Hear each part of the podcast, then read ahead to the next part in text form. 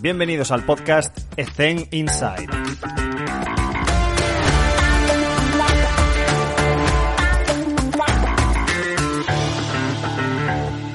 Muy buenas a todos y bienvenidos un día más a Ethen Inside. Hoy va a estar con nosotros Bea Vidal, una entrevista que pudimos hacer de nuevo en nuestro canal de Twitch, así que es una entrevista que se grabó en directo. Ya sabéis que podéis acudir a nuestro canal de Twitch, Ethen Inside, todo junto, para poder entrar en los directos, poder estar con la persona, poder preguntarle directamente cualquier cuestión y ya lo vamos gestionando. Y recordaros que mm, bueno, al ser en directo puede haber más intervención práctica de vamos a poder utilizar vídeos, vamos a poder eh, pedirle que haga una demostración práctica sobre X o Y y, y vamos a intentar embellecer las entrevistas un poquito más con esa aportación de contenidos, como por ejemplo, pues mira, la semana que viene va a estar con nosotros Roger Font y me ha pasado una cantidad de vídeos que nos puedes imaginar para explicarnos los niveles de aproximación y, y, eso, bueno, pues desgraciadamente a nivel audio no lo podéis ver. Yo siempre voy a intentar que el audio sea lo que predomine, pero oye, vamos a aprovechar esta nueva herramienta que tenemos, el canal de Twitch, para compartir esos contenidos multimedia y poder embellecer eh, y hacerla más dinámica la entrevista. Así que os, garantizo que si os pasáis por allí la vais a disfrutar muchísimo. Los vídeos van a quedar siempre colgados en la plataforma para que podáis visualizarlos si no podéis estar en el directo. Y nada más, eh, os dejo con Bea y espero que disfrutéis la entrevista. Un saludo. No la lié parda esta vez.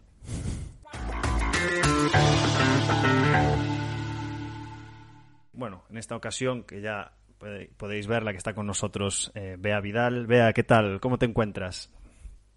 Muy buenas tardes, muy bien, por aquí en Valencia, ya pasando el fresquete, pero mm. muy bien. ¿Qué tal? Perfecto. Es un placer tenerte con nosotros. Bea, me gustaría eh, que te presentases tú, que nos explicases un poco cuál ha sido tu recorrido hasta, hasta el día de hoy, qué pasos has seguido uh -huh. a nivel formativo, a nivel profesional, y que nos cuentes un poco tu metodología de trabajo y lo que haces en, en tu día a día, si te parece. Claro, pues bueno, soy Beatriz Vidal, soy fundadora de Key Movement, que es un poco lo que respalda todo lo que estoy haciendo ahora mismo. Eh, soy especialista en movilidad funcional, me dedico sobre todo a través del trabajo de movilidad a la prevención de lesiones y a, a la mejora del rendimiento en caso de, de, los atletas. Y bueno, ¿cómo he llegado hasta aquí? ¿Cuál ha sido mi trayectoria? Eh,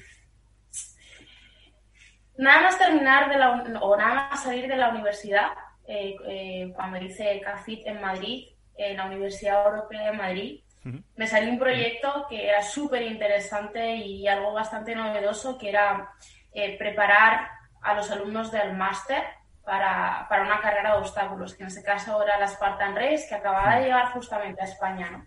Entonces, bueno, era un, era un proyecto bonito porque era un proyecto que me iba a sacar completamente de la zona de confort, porque cuando tú sales de la universidad y sales de la carrera, sales como con, con A, B y C, ¿no? Sí. Te dicen, tú sales de la carrera y tú tienes que, eh, o las opciones de, a nivel de salidas profesional, pues van a ser eh, entrenamiento en sala, puede ser profesor de educación física sí, sí. O, o, poquito más, o sea, tres opciones, ¿no? Entonces yo siempre he tenido la sensación de, bueno, me encanta este mundo, me encanta el movimiento, me encanta el entrenamiento, pero también me gusta el arte. ¿Vale? Entonces, bueno, esas son, son cosas que, que estaban en mi cabeza y, y, este proyecto se salía un poco de la norma. Eh, y yo siempre he sido una persona que se ha salido un poquito de la norma porque me he cuestionado mucho todo lo, todo lo que he hecho y el por qué lo he hecho. O sea, he necesitado encontrar una razón, porque si no, no me motivo. Um, entonces salió este proyecto y dije, bueno, eh, yo tengo unas ideas de lo que me han enseñado en la universidad, pero yo no tengo ni idea de lo que es una carrera de obstáculos. Pero bueno, seguro que aquí en España acaba de llegar, seguro que en Estados Unidos ya llevan unos cuantos años eh, haciendo este tipo de deporte y efectivamente empezó ahí un poquito mi, mi investigación, cómo, cómo se prepara una carrera de obstáculos que era, y dije, wow, esto, esto mola mucho, ¿no? no tengo, sé que no tengo las herramientas para, para poder hacerlo, pero bueno, en el camino aprenderé, me equivocaré y bueno, pero es, es una buena oportunidad. Y a través de las carreras de obstáculos, de ese proyecto que fue muy bonito, em, empecé con una metodología, mm. porque en ese momento era una metodología, ¿no? Empecé a cuestionarme también todo lo que yo había visto en la universidad y empecé a tratar de, encontrar eh, el, por qué estaba el por qué hacía lo que estaba haciendo. Entonces, a través de eso, empecé a descubrir que mediante las carreras de obstáculos era una forma de entrenar en donde las personas podían recuperar las habilidades motrices básicas que tenían cuando eran peques. Eh, y cuando somos pequeños. O sea, el hecho de reptar, subir una cuerda, eh, gatear, que son cosas que cuando somos, pequeños, cuando somos pequeños lo hacemos sin, sin darnos cuenta y es nuestro día a día y a medida que vamos creciendo, lógicamente, por las demandas y hacia cómo evoluciona la sociedad, pues son cosas que se van perdiendo pero ya no en cuanto a lo físico, en cuanto a lo físico, sino en cuanto a lo mental. O sea, descubrí un poder mm, bastante interesante de las personas, no solamente se lo están pasando bien, sino que además son capaces de superar ese miedo, ¿no? Ya sabes, Alex, que nosotros somos entrenadores, pero también tenemos una parte de coach, ¿no? Sí. Eh, lógicamente salvaguardando las distancias, em, pero también nos compete, ¿no? En algún momento y continuamente estamos haciendo de, coaches, ¿no? De coaches no solamente como entrenadores, sino acompañar en esa parte mental. Hmm. Um, y el deporte y el entrenamiento es al final lo que tiene también. Y ahí empezó un poco eh, mi labor o cómo empecé a, a, interesarme por algo que era más allá de rendimiento o entrenamiento. y era el movimiento también se conocía la rama de salud, de prevención de lesiones, pero, pero bueno, a mí por aquel entonces no me, no me interesaba. Em, y era la palabra movimiento.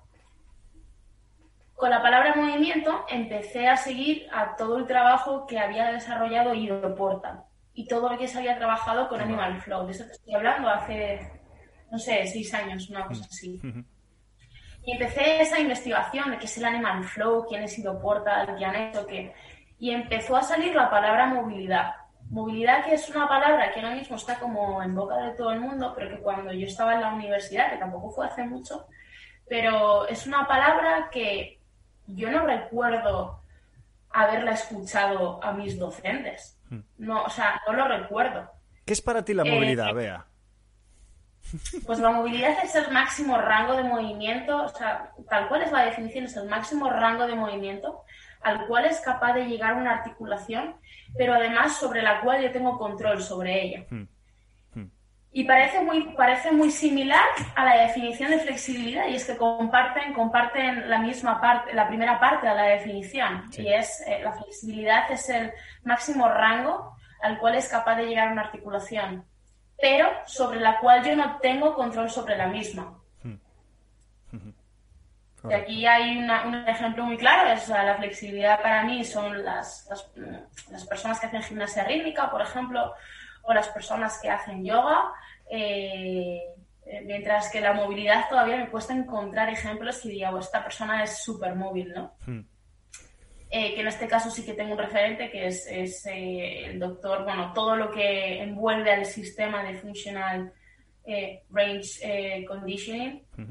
Creo que hay grandes docentes que son claros ejemplos de lo que es la movilidad.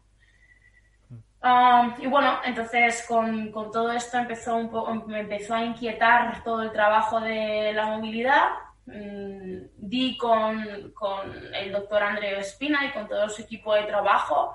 Yo cuando salí de la universidad traté de buscar un máster aquí en España que me diese a entender o me ampliase los campos de conocimiento mm en lo que yo consideraba que, necesitaba saber en ese momento y pues no había nada, porque es verdad que eh, no, estaba, no estaba, no sé, no estaban los chicos de ese movimiento, no estaba Qualis, Elements todavía estaba como muy nuevo. Eh, bueno, lo que, lo que es ahora o las oportunidades que hay ahora fuera del máster, pues no, está, no estaban cuando, cuando yo me planteaba todas estas cosas. Entonces, eh, me puse a trabajar y yo me acuerdo que le dije a mi padre, papá, me quiero ir a Estados Unidos. Yo los dos últimos años de carrera los pasé en Estados Unidos, pero yo estaba más enfocada, fíjate, a la parte de gestión. y le dije, papá, quiero hacer este curso y me quiero ir a Estados Unidos. Y mi padre me dijo que no, que no me, que no me iba a pagar ese curso en Estados Unidos. Y no era nada oficial que no, que no me lo pagaba. Y yo, bueno, pues... No, aquí empieza, aquí empieza la edad adulta, ¿no? Entonces empecé a trabajar eh, en varios sitios, eh, entre ellos Luna y sí. Out Spain. Eh, creo que han sido para mí las dos empresas clave en mi desarrollo profesional y personal. Y en el momento en el que ahorré, o sea, todo lo que tenía ahorrado, dije, este es mi momento y me voy a Estados Unidos. Entonces llevo los tres, cuatro últimos años viajando a Estados Unidos, uh, donde todo lo que ahorro, o sea, es para mi formación. Hmm. Eh, y me fui allí, me di la oportunidad porque creo que me lo tenía que dar y, y bueno, pues conocer, o sea, yo lo probaba con mis clientes, con los que tenía en aquel entonces, y decía, jolín, o sea, sé lo que estoy haciendo, pero necesito que me den la visión científica que hay detrás, ¿no? Y necesito que la persona que ha creado todo esto, necesito meterme en su mente hmm. y, tratar de entender cómo está viendo él, eh, cómo funciona un cuerpo humano. Entonces eh, me permití el, hacer ese viaje y hacer los viajes que he hecho en los últimos años para seguir aprendiendo de ellos y la verdad que no, no paro de aprender. Entonces esa ha sido un poquito mi, mi trayectoria, saltándome todo lo de Out Spain y, y, Luna. Pero ha sido un poco el tratar de romper los esquemas, el no tener miedo de, de, decir, bueno, a mí me han enseñado esto en la carrera, pero es que no lo sé todo, es más, es que no sé nada. No sé nada, pero quiero aprender. Eh, y, y sé bueno. que tengo una labor que es ayudar a las personas. Y para ayudar a las personas hay que tener la suficiente humildad para decir, en, en manos de quién pongo mi formación para que me den lo mejor y yo poder dar lo mejor. Entonces creo que es una de las claves más importantes como, como entrenadores. Mm. Antes de... El no tener miedo, perdona, perdona, continúa, vea. El no tener miedo, el no tener miedo a decir, mira, no lo sé, sí. voy a ver quién sabe más de esto y que me enseñe.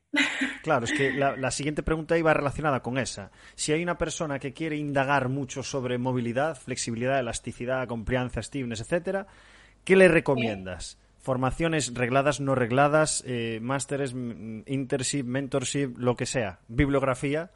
¿Dónde tiene que empezar? Creo que, creo que es un mix de todo. Eh, hay que saber eh, realmente cuánto está la persona dispuesta a arriesgar y cuánto está di dispuesta esa persona a invertir. Si no quieres invertir nada, pues lee, lee artículos, lee libros y saca tus propias conclusiones. Esa es la manera más fácil. Pero tenemos la suerte de que hay personas que están haciendo ese trabajo por nosotros. Eso tiene un precio. Ahora, ¿estamos dispuestos a pagar ese precio? Yo sí. Hmm, ah, entonces, mi recomendación es ¿Hay másters que estén realmente enfocados a esto? No. Eh, por lo tanto, nos tenemos que ir a formaciones no regladas. Yo estoy súper a favor de las formaciones no regladas, pero porque al final creo que cada persona tenemos nuestra propia experiencia. Y eso es lo que enriquece nuestro campo realmente, es compartir esas experiencias con otros profesionales del sector, que van a saber mucho. O sea, hay personas que... Mmm, son muy buenas en nuestro ámbito. Entonces, eh, que no sea una formación reglada no quiere decir que no tenga valor, porque yo he hecho formaciones regladas, eh, que sea la universidad, he hecho formaciones no regladas y no te voy a decir que sea mejor o peor, pero la forma en la que te enriqueces es muy diferente. Hmm. Si sabes filtrar, hay, hay, formaciones excepcionales, eso está claro, porque hay expertos en esa, en esa materia que te pueden dar eh, mínimo la experiencia empírica que ha tenido ellos con sus clientes, mínimo. Entonces, eso es. es... Perfecto. Eh, filosofía. Vea, ¿cómo, aparte comentaste, eh, hay una pregunta de un suscriptor que nos comentó cuál es tu filosofía actual comparándola con tus inicios en Luna y qué es lo que has trasladado de allí a allá y qué es lo que, cuáles son las bases que fundamentan el trabajo de la movilidad desde tu punto de vista con los clientes. ¿Qué, es, qué, qué, qué estructura llevas? Vale, eh, wow. a veces cuando, cuando se hacen estas preguntas es, venga, voy a desvelar, voy a desvelar mi trabajo. Pero no pasa La panace ¿Tienes panaceas, vea? Estoy abierto a esto, al final tu conocimiento no es tuyo, tu experiencia sí, pero ábrete al mundo y oye, aquí sí. estoy, pero no pasa nada. A ver, eh, la filosofía. Mira, Luna fue un proyecto súper bonito que, me cambió por completo el chip, me puso realmente los pies en la tierra y fue el momento, junto con la otra empresa, con Outspace, en el que yo me vi envuelta en, en un equipo de trabajo y con personas que tenían una pasión brutal mm. Por, por el trabajo que estaban haciendo, realmente con, con ganas de, de, cambiar el mundo a través del entrenamiento. Em, e, ese proyecto eh, se acabó no porque se estructurase el equipo, sino porque, bueno, eh, salieron mal las cosas a nivel de gestión, pero ya está, ¿no? Mm. Pero a mí ese, a mí ese proyecto, eh, en donde yo dejé de lado por un, por un tiempo lo que era el movement, me hizo crecer como persona. Y creo que muchas veces, más que crecer a nivel profesional, estamos estancados porque no estamos creciendo como personas. Eh, y yo que tenía 22 años me meto en ese proyecto, que era un proyectazo, me, me puso realmente las pilas. Entonces fue como una pequeña píldora, fue una oportunidad en donde yo empecé a introducir todo el trabajo de, de movilidad eh, junto con el trabajo de preparación para carreras de obstáculos en el centro. Hmm. Luna Fitness fue la primera fitness boutique en, en Madrid y en España. Entonces, bueno, pues tener esa oportunidad eh, fue muy bueno, fue súper positivo. Hmm.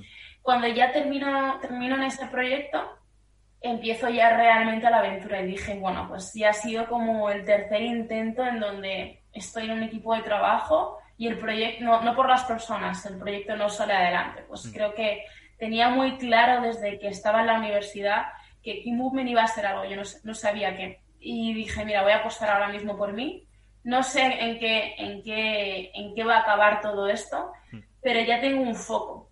Ya tengo un foco que es el trabajo de movilidad. Em, y, hmm. y, eso es lo que la filosofía al final, yo creo que ya no es filosofía. La filosofía en cuanto a mi forma, a mi forma de trabajar es, es la humildad, es el compromiso eh, y es la constancia. Hmm. Um, esa es mi filosofía de vida y la traslado tanto a lo que es la parte personal como la parte de profesional.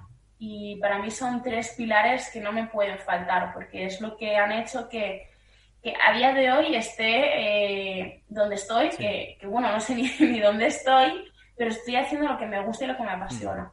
Ahora, nada ha sido fácil.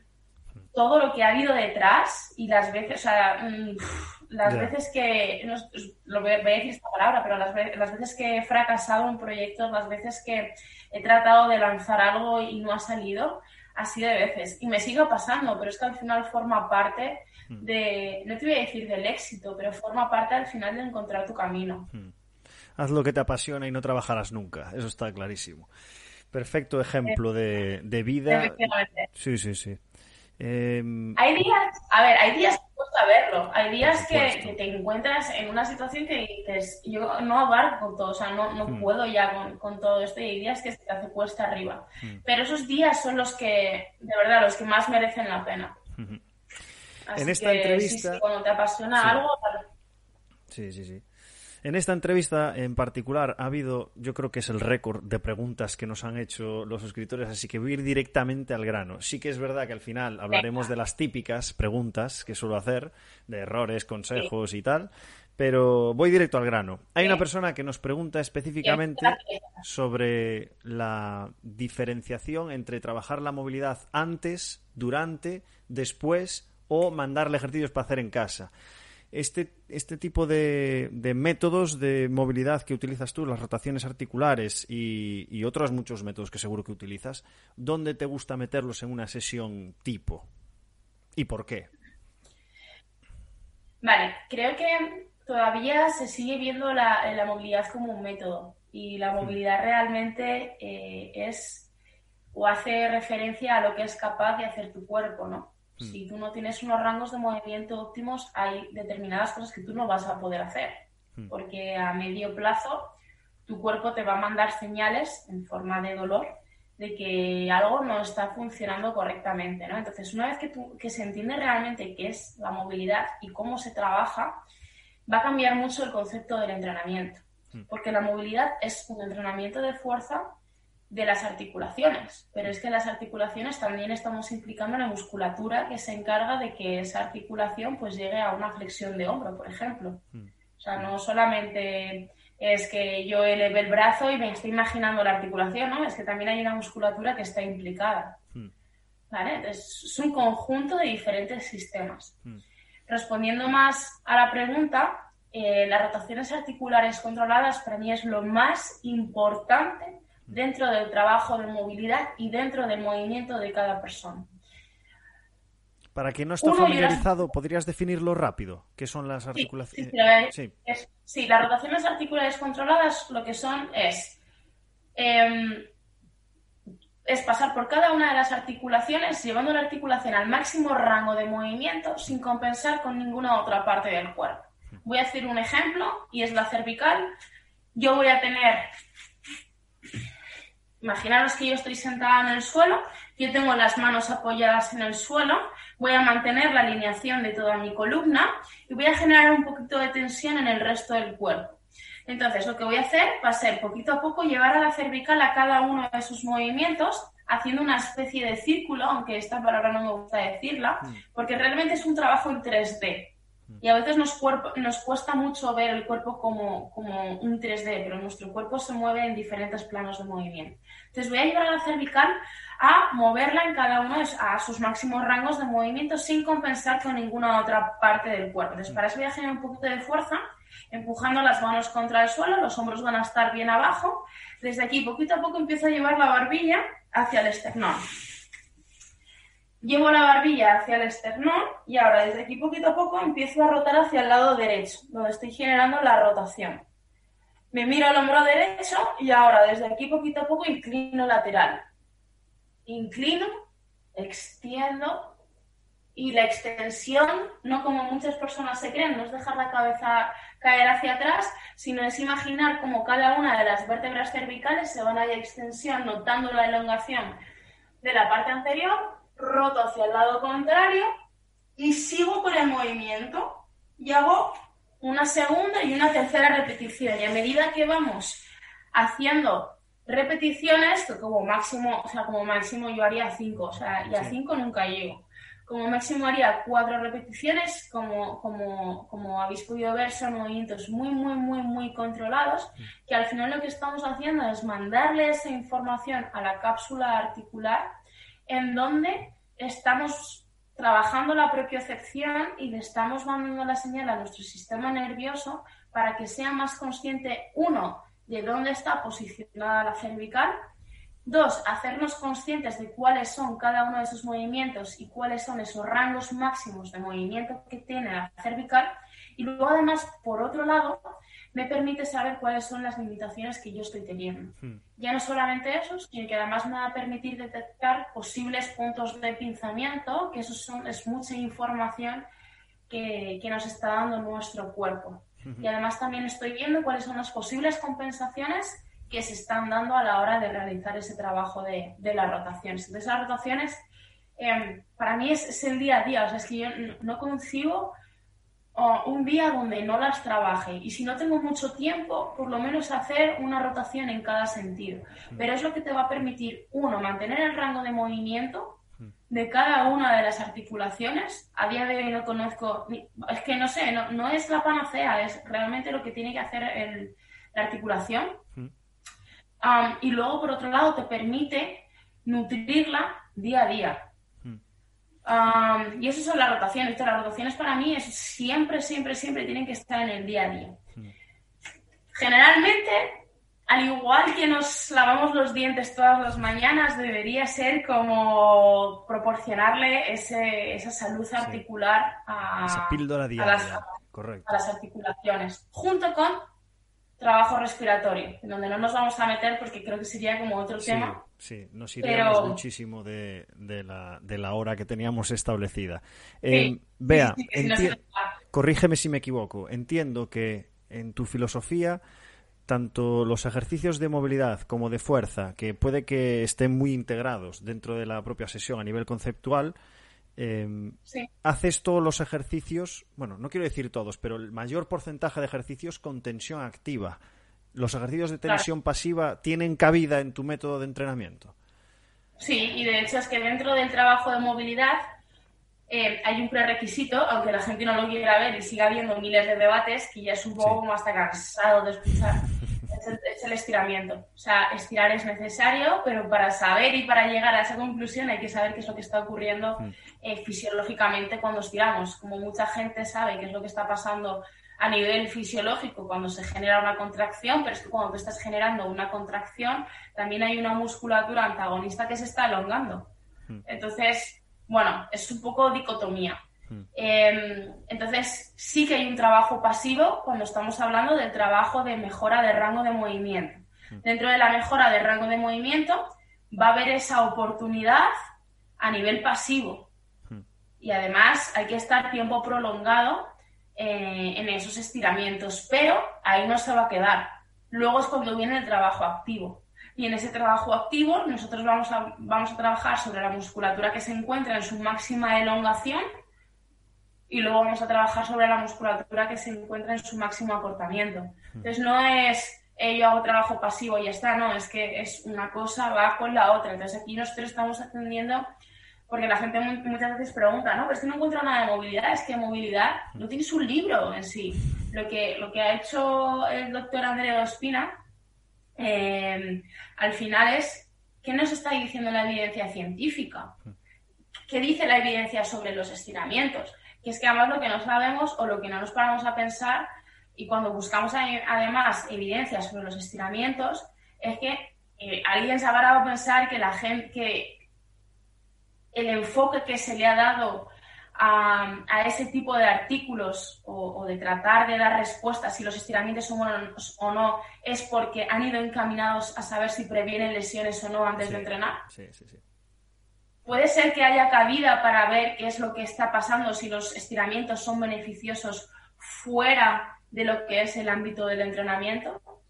Entonces, al final es como hay que, hay que, hay que contextualizar muy bien todo, hay que, hay que saber qué es cada cosa y no anclarnos solamente a lo que nos está diciendo la evidencia científica. Entonces, mucha gente que dice, no, es que no tienes que estirar, la gente realmente no ha trabajado la movilidad. Eh, qué casualidad y esto tengo muchas ganas de decirlo, pero qué casualidad que la mayoría de las personas que dicen que no hay que estirar son personas que tienen una calidad de movimiento que es muy mala y solamente se dedican al entrenamiento de fuerza. Entonces, bueno, es, creo que es un debate muy bonito eh, y una cosa no quita la otra. O sea, eh, eh, los estiramientos tienen su, tienen su cabida, pero no de forma aislada. Luego nosotros vamos a trabajar la fuerza. Una, una, persona también pregunta, que creo que la respondiste de forma indirecta, el trabajo, la, opinión que tienes en cuanto al trabajo excéntrico para ganar rango de movimiento. Súper, o sea, es una herramienta más. Nosotros, o sea, yo lo utilizo dentro del trabajo de, movilidad. Si hay alguien que no sabe lo que es el trabajo excéntrico, al final es em, someter a carga una musculatura que está siendo elongada. Ah, lo que pasa es que creo que muchas veces se, abusa del trabajo excéntrico sin tener buenos rangos de, movimiento. Y al final el trabajo excéntrico eh, lo hacemos casi siempre en las mismas líneas de, fuerza o en, las mismos, o en, los mismos ángulos a nivel de la posición de la articulación. Hmm. y una de las cosas que digo pero vamos, el trabajo, respondiendo a la pregunta, yo el trabajo excéntrico dentro de lo que es la programación los utilizo bastante. Um, porque además, como es algo que es muy conocido, eh, a la gente por lo menos ya le resuena, ¿no? Pero luego ya añado yo mis otras pildoritas.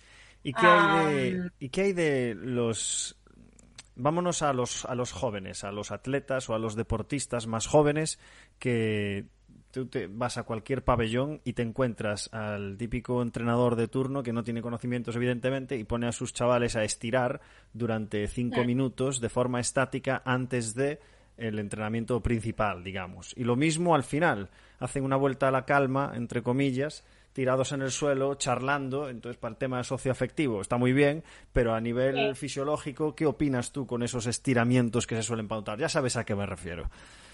Sí, bueno, es.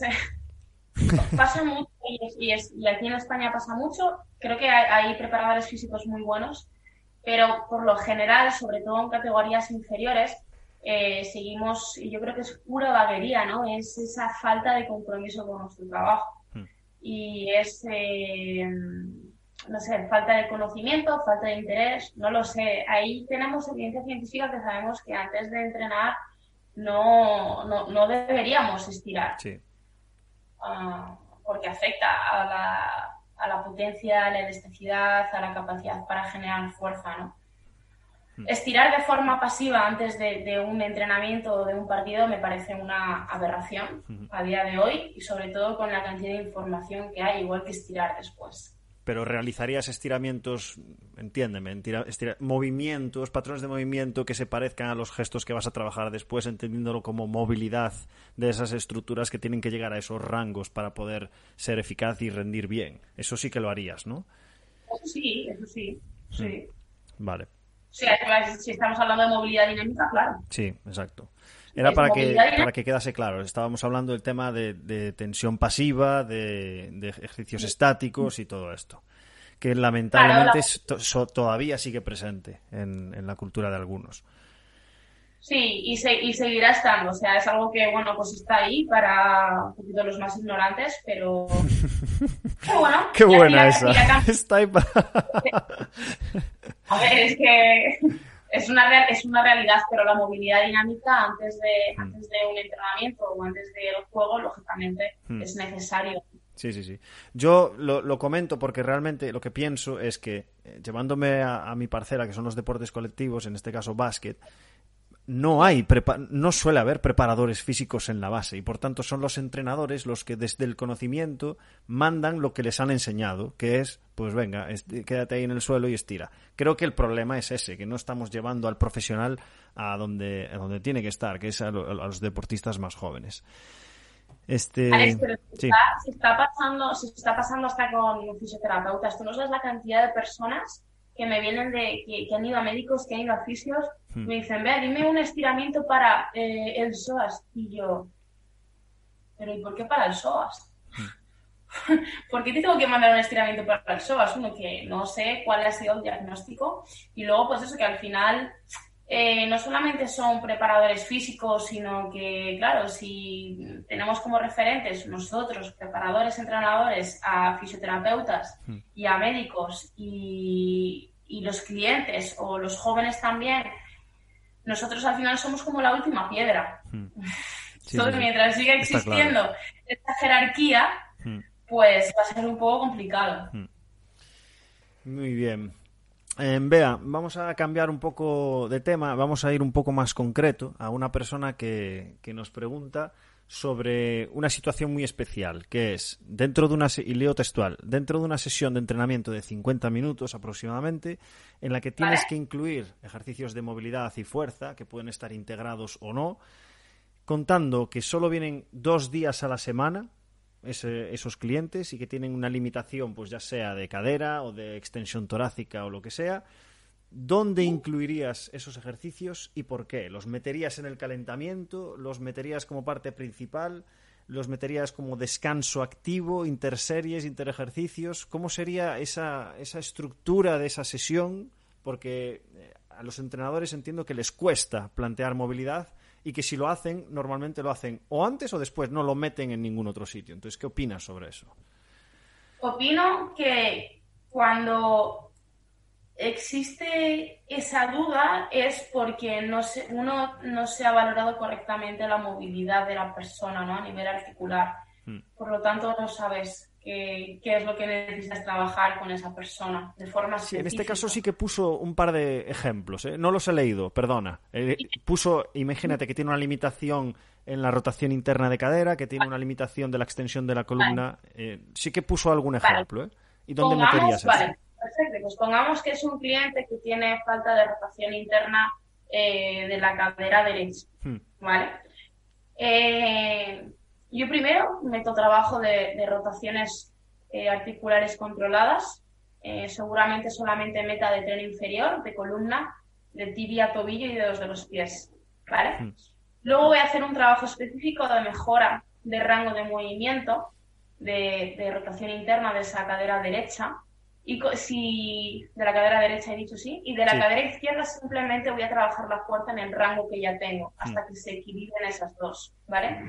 Ese trabajo de mejora de rango de movimiento lo voy a meter, lo puedo meter antes de la sesión, ¿vale? imagínate que ese entrenamiento o el entrenamiento que me toca es, em, no sé, pongamos que le toca trabajo de tren inferior, hmm. ¿vale? Sí. Eh, con trabajo de, no sé, te voy a decir, sentadilla, eh, peso muerto unilateral y, hmm. bueno, lo que sea. Hmm. Pero como, como foco, trabajo de, fuerza, eh, peso muerto y sentadilla, ¿vale? Focalizando sobre todo en sentadilla. Entonces, primero, trabajo de rotaciones articulares controladas, de tren inferior y de columna. Después me voy a pasar a trabajar la rotación interna de cadera de forma específica hmm. de, de la cadera derecha, que eso me va a llevar no más de 8 minutos. Y luego me voy a dedicar a trabajar la fuerza, máximo rango de rotación interna eh, de la cadera izquierda. Hmm. ¿Vale? Porque también le tengo que dar estímulos, sobre todo para el entrenamiento que tengo después. ¿Sí? Una vez que he trabajado esa mejora de rango de movimiento, he trabajado la fuerza en rango máximo de rotación interna de la cadera izquierda, pues yo hago un trabajo de movilidad eh, más dinámica de cara a preparar al sistema nervioso para luego la sesión de fuerza. ¿Vale? Eh, y luego ya me meto el trabajo de fuerza. Ahora, hay que súper aprovechar, o sea, si tienes 50 minutos, hay que súper aprovechar los descansos. Si tú estás haciendo un trabajo de fuerza donde entre series tienes un minuto y medio o dos minutos de descanso, yo lo que meto ahí puedo aprovechar a dos cosas, ¿vale? Que esto va a depender de la persona. Si esa persona tiene mucho problema a nivel respiratorio, trabajaría patrón respiratorio, va a ser mi prioridad. Si ya el patrón respiratorio está integrado, igual me voy a trabajar, no sé, eh, la movilidad del hombro. Hmm. Entonces tengo que aprovechar bien los tiempos de descanso. Vale. aprovecharía uno. Eh, trabajo más específico al principio de la sesión, empiezo ya mi bloque de fuerza, aprovecho las series de descanso para trabajar patrón respiratorio o para trabajar movilidad del tren superior en caso de que haya algún déficit.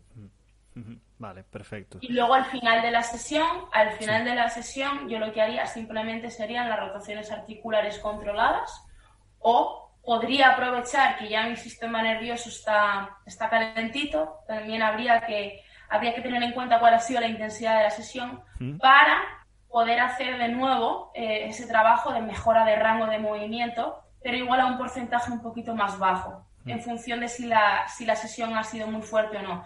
Si ha sido muy, si ha sido muy fuerte, haría eh, un porcentaje eh, más bajito.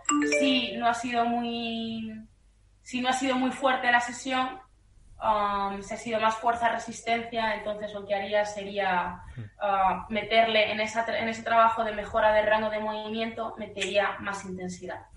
Perfecto. Perfecta respuesta, porque además es imposible dar unas pautas a una persona que no conoces. Pero te has explicado muy bien, sobre todo, el modus operandi de lo que harías si conocieses a esta persona. Sí, Así que perfecto. Luego, de, todas maneras, Alex, es que creo que tratamos de meter muchas cosas en las sesiones. Es como cuanta más variedad, mejor. Ya. Y, creo que no, no es eso. O sea, yo lo que quiero es que, la, hay, que hay que atender muy bien a los objetivos, hmm. eh, pero sobre todo hay que atender a cómo se encuentra la persona, a saber cómo aprende esa persona y saber que durante una misma sesión no es cuestión de meter mucha variedad de ejercicios, sino de asentar muy bien las bases. Sí, te entiendo, ¿eh? pero sí que es verdad que creo que en salud, en rendimiento no tanto, porque cobran por ello, pero en salud, que es el revés, te pagan por ello, el tema del de, principio de la variabilidad Creo que algunos entrenadores quizás sí que se atropellan un poco, como dices tú, de meter demasiado ejercicio, pero sí que es cierto que es por el bien de la fidelización del cliente, porque al cliente de base sí que le gusta que sea siempre muy variado y diferente. Esa es la opinión que tengo, pero es cierto que si quieres mejorar algo, tienes que hacerse algo, obvio. Y ahí está nuestro arte como, eh, como entrenadores para, para tener la capacidad para explicarle a la persona que tienes delante de forma muy bonita y muy bien decorada, es decirle, mira, me da igual lo que pienses, lo que necesitas realmente es esto, ¿no? Te lo voy a decorar muy bien y te lo voy a poner muy fácil para llevarte a mi terreno. Pero, pero tenemos una labor, vamos, hmm. que, es fundamental. De hecho, yo te voy a contar un caso súper rápido. Yo tengo, mm, tengo una, una, una mujer que la llevo entrenando ya dos años ella me vino porque quería, pues, eh, bueno, de hecho me, me vino hasta de rebote, ni siquiera porque yo la quisiese coger, pero bueno, ella quería trabajar pierna y glúteo, lo típico que llega de, bueno, lo típico no, pero por lo general, sí, sí, sí, eh, una mujer quiere trabajar pues más el tren inferior, que bueno, se puede entender. Hmm. Pues yo en ese momento tuve que decir que sí porque era una necesidad, hmm. pero poquito a poco, pues mediante el trabajo de movilidad, le vas diciendo, oye, mira, si tú explicas a una persona el por qué haces las cosas eh, y se lo transmites de la forma en la que ella te va a entender y cómo ella te habla a ti, hmm. esa persona no se va a ir. Hmm. Hmm. Entonces creo que al final es, son muchos quebraderos de cabeza, lógicamente, porque el conocer, conocer a nuestros clientes lleva tiempo, eh, lleva una escucha muy activa y no siempre em, a través de lo que nos puedan contar, sino cómo, cómo representamos sus gestos sin que nos digan nada. Ah, y a veces es, yo sé que a veces es complicado, pero es, es, un arte. O sea, no, no existe la píldora perfecta, no existe un manual, no existe el manual del entrenador. existe la persona y, y nuestra esencia. Está claro. Y aprovecho para introducir esta pregunta de un entrenador preocupado por la prescripción de la movilidad de la columna lumbar porque no es capaz de colocar a la persona en una posición para trabajar esta movilidad de columna lumbar sin que se produzca una flexión lumbar que sobre todo la tendencia de Stuart McGill es que evitemos eso para no estresar el disco. Primero, que, o sea, dale algún consejo a este entrenador que no es capaz de trabajar la columna lumbar, quizás con ejercicios prácticos o quizás explicándoles que no es tampoco muy perjudicial que esté en flexión si es solamente por un periodo de tiempo corto. Es decir, ¿qué opinas sobre todo esto?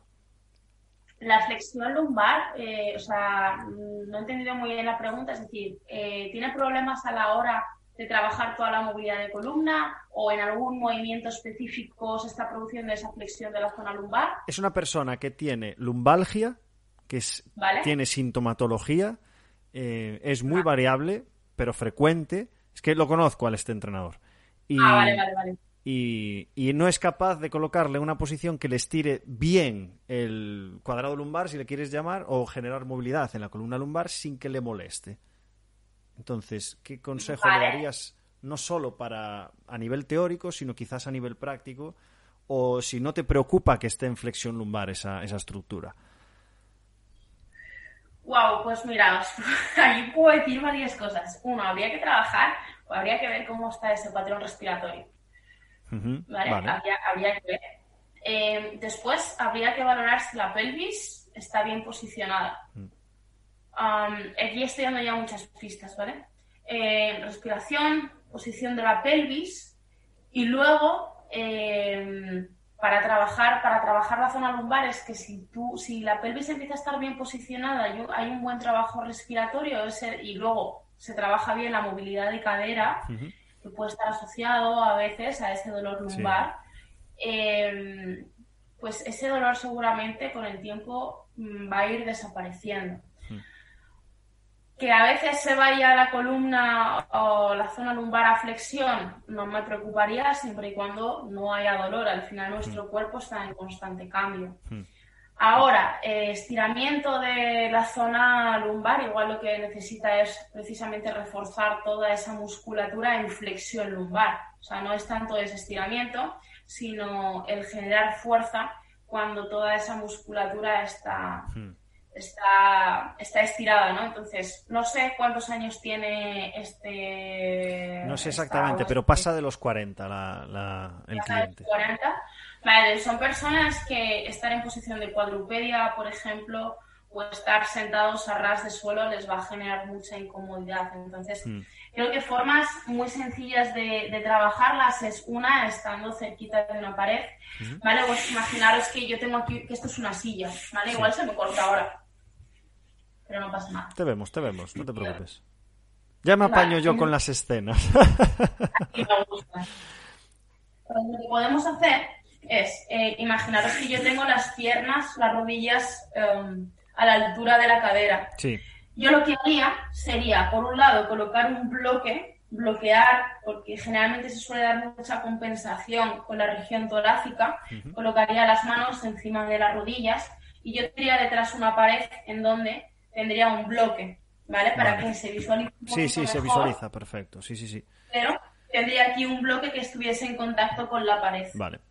Entonces yo lo que haría sería desde esta posición, siempre y cuando pues, eh, no haya dolor, llevaría poquito a poco, generaría trabajo de anteversión y de retroversión de la pelvis, mm. eso lo primero, y luego muy poquito a poco, manteniendo un poquito la activación de la zona central, empujando las manos contra el suelo, empezaría proporcionando el movimiento de extensión de la cadera.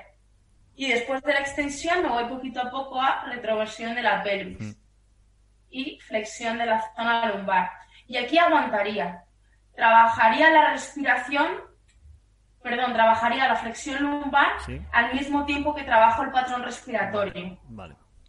¿Vale? Y ahí trabajaría y estaré ahí un ratito. También habría que ver eh, cuánto de tolerante es la persona a esta posición, ¿vale? Claro. Pero una vez que yo ya estoy aquí, yo ya empezaría a trabajar, empezaría a trabajar la movilidad, ¿vale? La mejora de rango de movimiento de la flexión de la zona lumbar. ¿Cómo se haría esto? pues si yo ya he estado en esta posición, en donde he estado generando un estiramiento, a través de la respiración he ido convenciendo a mi sistema nervioso para que esté cómodo en esta posición, y lo que haría sería empezar a aplicar fuerzas isométricas. Hmm. ¿Bien? Fuerza isométrica progresiva, fuerza isométrica regresiva.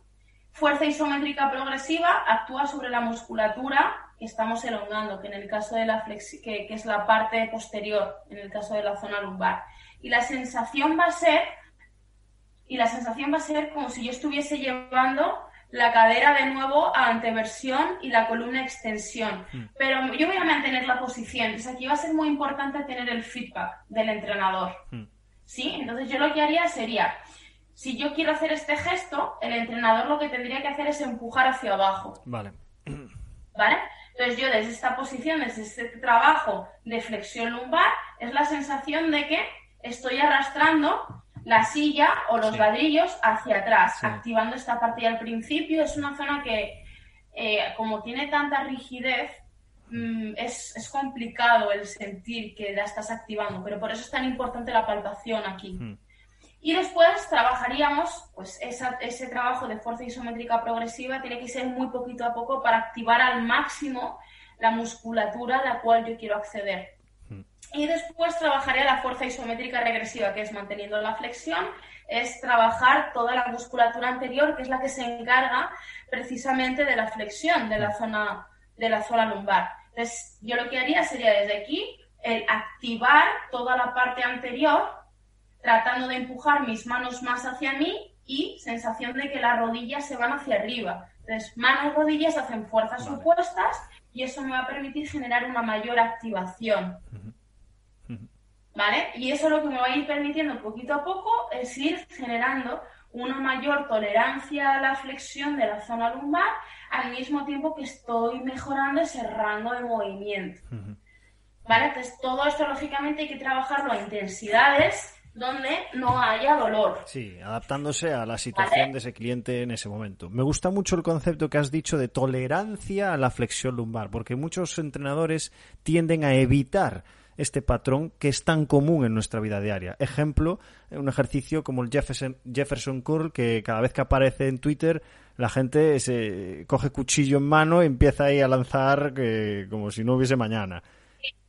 luego vemos a influencers, luego vemos a influencers o a propios eh, o a propios entrenadores haciendo no sé cuántos snacks, no sé cuántas burradas y no pasa nada. Exacto. Ah, ese concepto que has eh, dicho ahora de generar tolerancia a ese, a ese patrón me parece la clave de, todo lo que has, comentado. Así que, así que genial. Claro, al final tenemos que pensar que, tenemos que crear nuevas adaptaciones. Hmm. Y cuando tú creas nuevas adaptaciones va a haber momentos en los que eh, vaya a ser incómodo estar en esa posición, en donde mm, crear o generar fuerza con nuestro, con nuestro propio peso corporal muchas veces eh, nos hemos olvidado de ello y no somos conscientes. Y para mí es la base del entrenamiento y del movimiento de cualquier persona, es cómo percibes tu cuerpo hmm. y cuánta fuerza eres capaz de generar en, ángulos específicos, ¿no?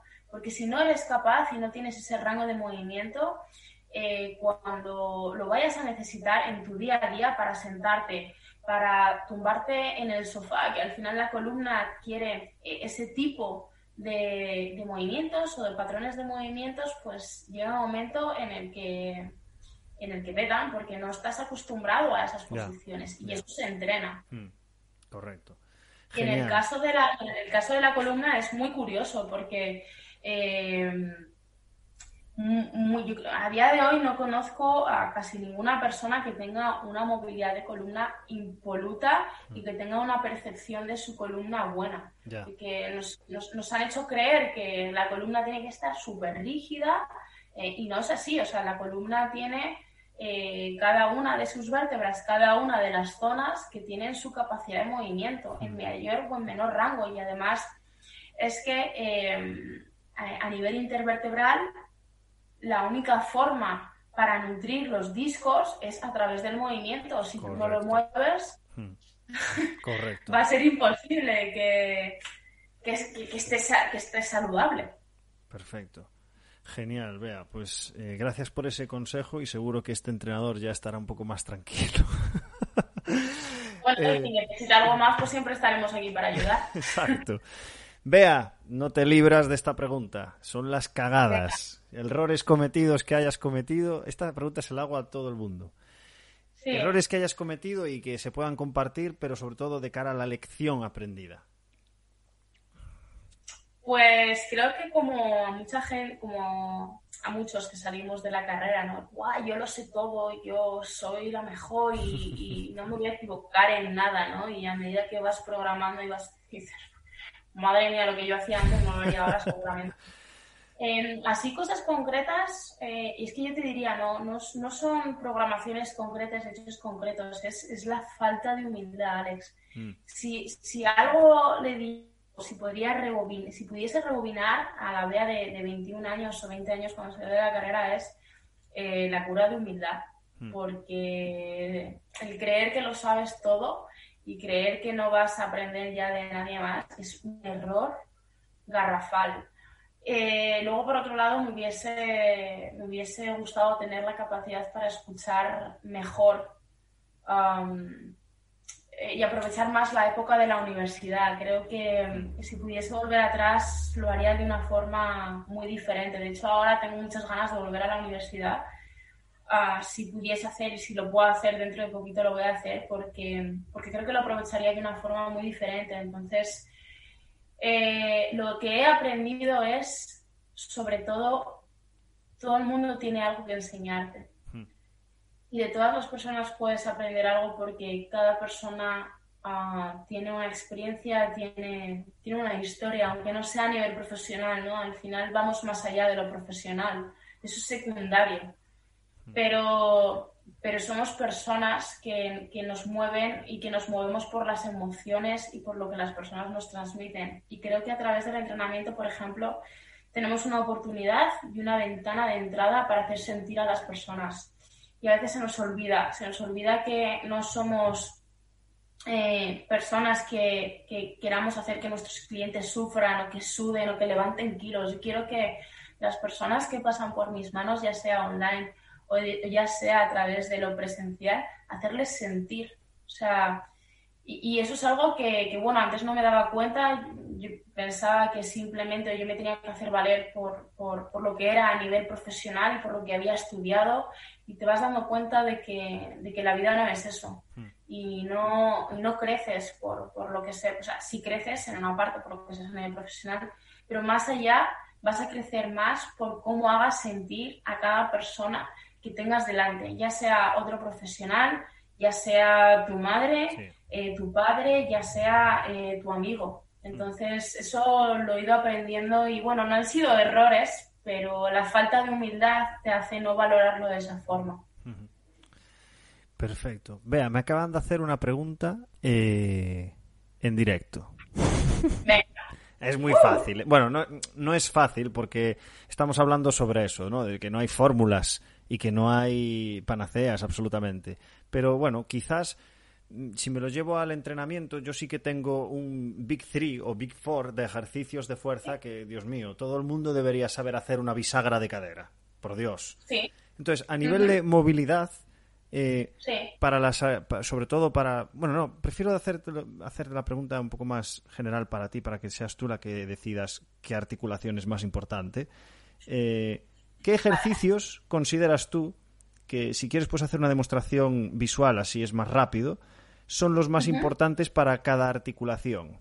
No todas, evidentemente, sino para. Y empiezo si quieres. Glenohumeral, movilidad de cadera, espalda. Para mí el ejercicio, el ejercicio lo voy a hacer, ¿vale?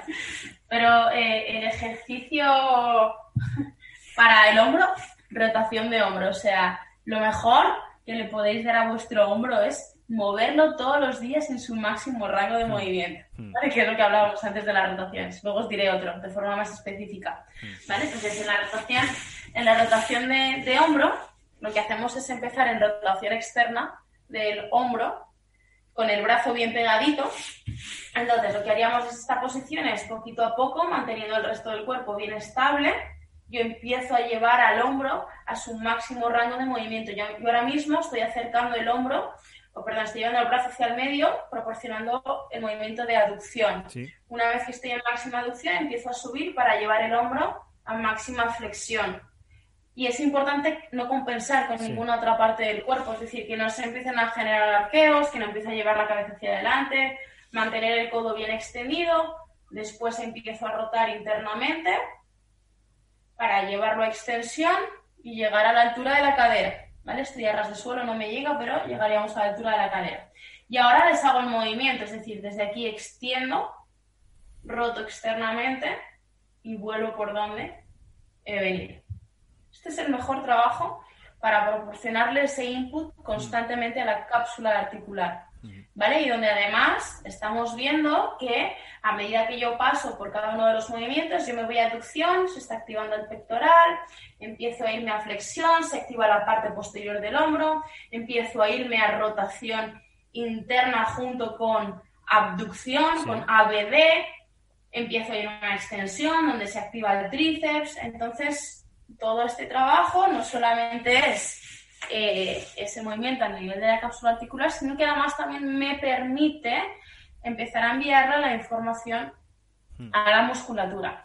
Hablando de hombro y de cadera, para mí lo más importante primero es la capacidad de rotación interna.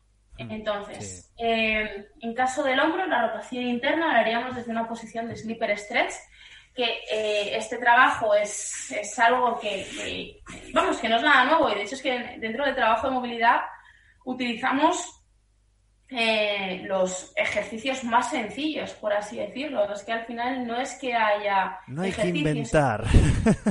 No, no, no. Bueno, es que ya está inventado. Es saber exactamente qué necesita la persona, ¿vale? Pero bueno, en el caso del sleeper stretch, que se realiza un trabajo de rotación interna, la rotación interna de hombro, de hombro y de cadera es, eh, es, de las, es la más importante y la que antes hay que trabajar si hay déficit de ella. Porque falta de rotación interna va a afectar al resto de los movimientos. Hmm. ¿vale? Entonces, en el sleeper stretch, lo que haríamos sería tumbarnos en posición lateral, y aquí es muy importante porque tendemos a que el hombro eh, no, esté, no esté bien centrado. Entonces, lo que hacemos es empezar eh, sentados en el suelo colocamos el antebrazo bien pegadito en el costado y el hombro, el codo, perdón, en 90 grados. Yo desde esta posición y manteniéndolo bien, me voy a tumbar en el suelo. Vale. Una vez que estoy aquí, me tumbo en posición lateral, lo que hago es desplazar un poquito el, el hombro hacia arriba, ¿vale?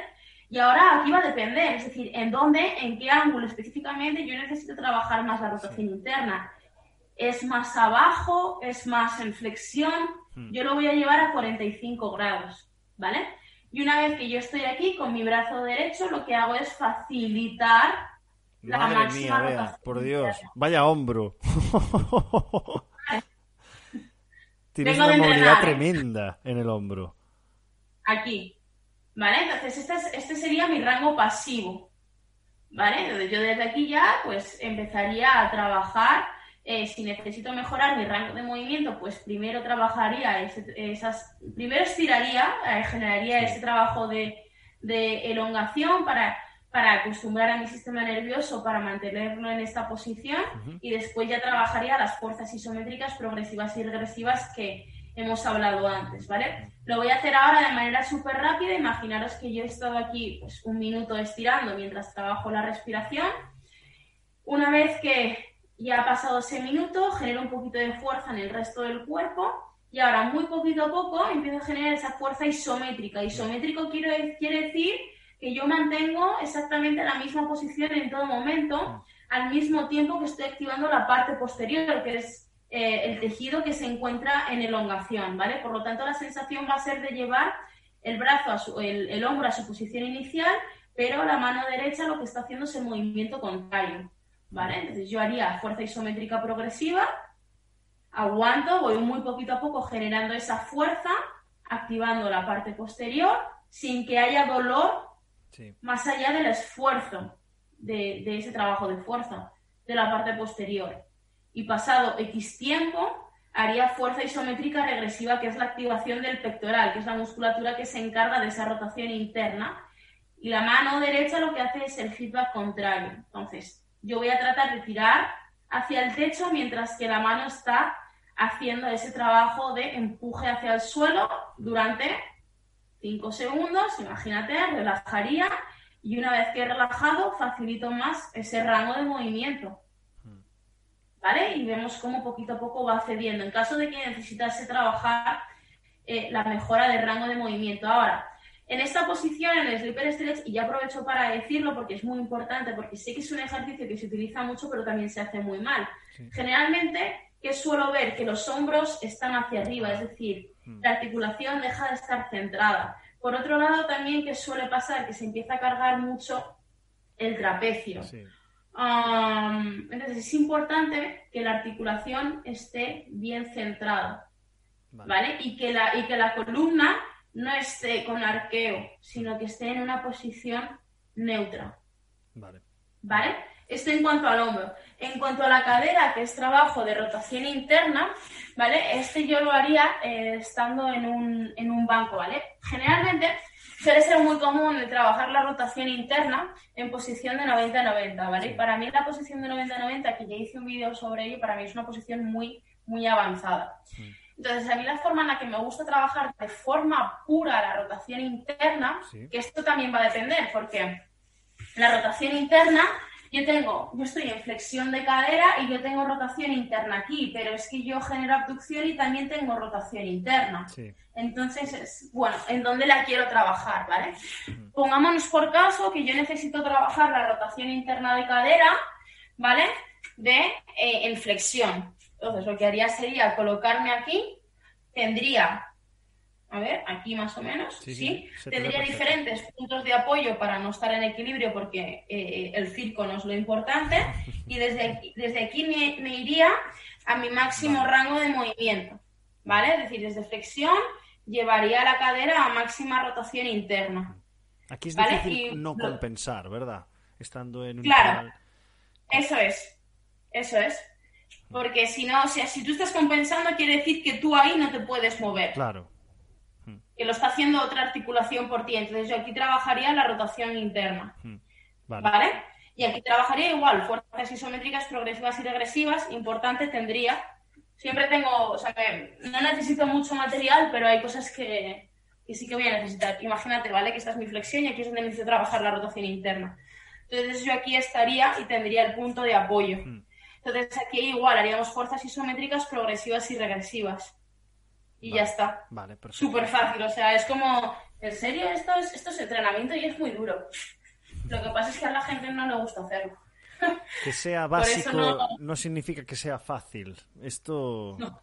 Esto, está clarísimo. No, yo he trabajado, con, he trabajado con atletas y me dicen, o sea, esto es peor que, una sesión de dos horas, ¿no? Sí. Pero bueno, eh, eso entonces, hombro, slipper stretch, eh, rotación interna de cadera, eh, estando de pie, con, con, la pierna apoyada, si puede ser una base de sustentación, una base de sustentación, y la columna, flexión y extensión. Cat camel, pero claro, hay maneras y maneras de hacer el cat camel. Sí, sí, sí, está claro. Cat camel bien segmentado, empezando, por ejemplo, yo siempre suelo empezar desde la zona baja para empezar a tener una referencia. Mm. Entonces yo empiezo desde la zona baja hasta llegar a la zona cervical, segmentando muy bien y focalizando y visualizando cada una de esas vértebras. E intentas evitar los puntos de inflexión, porque cuando la gente hace cat camel, sobre todo en extensión, aparece el punto de inflexión ese tan tan peligroso. Yo intento, personalmente intento evitarlo siempre.